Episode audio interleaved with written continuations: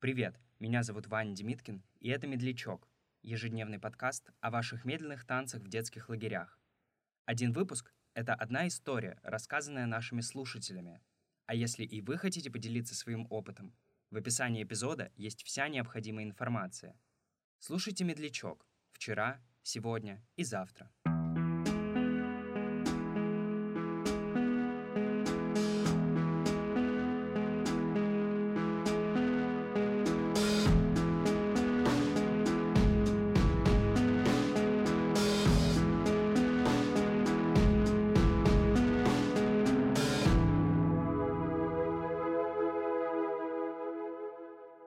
Детстве я занималась художественной гимнастикой и много лет провела в детских лагерях спортивных с 8 до 13 лет. И гимнастки обычно ездили в спортивный лагерь вместе с дзюдоистами. Это какой-то самый популярный был набор. Иногда среди нас еще бывали какие-то бальники, но это скорее про них говорили, но их никто не видел.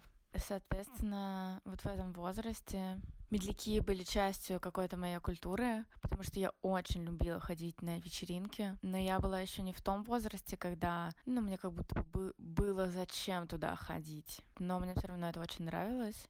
И были так называемые старшие девочки среди гимнасток, а я была еще в том возрасте, ну, как бы среднячком, там, может быть, до 11 даже лет, не до, не до 13, чуть поменьше, вот. И, а, соответственно, мне не было какой-то вообще абсолютно такой четкой любовной линии, за которой мне нужно было бы на вечеринку. Я ходила туда, потому что мне нравилось танцевать в большей степени. А девочки постарше ходили уже с какими-то конкретными целями. И иногда нам запрещали туда ходить. Например, после того, как застукали какое-то количество этих самых дзюдоистов в палате со старшими девочками, и весь как бы корпус, ну, наши группы были наказаны строгой нашей тренершей. И мы, соответственно, вечеринки оказались под запретом. Я помню, что для меня это был большой удар как раз. И меня все спрашивали, типа, ну, а, а тебя это как касается?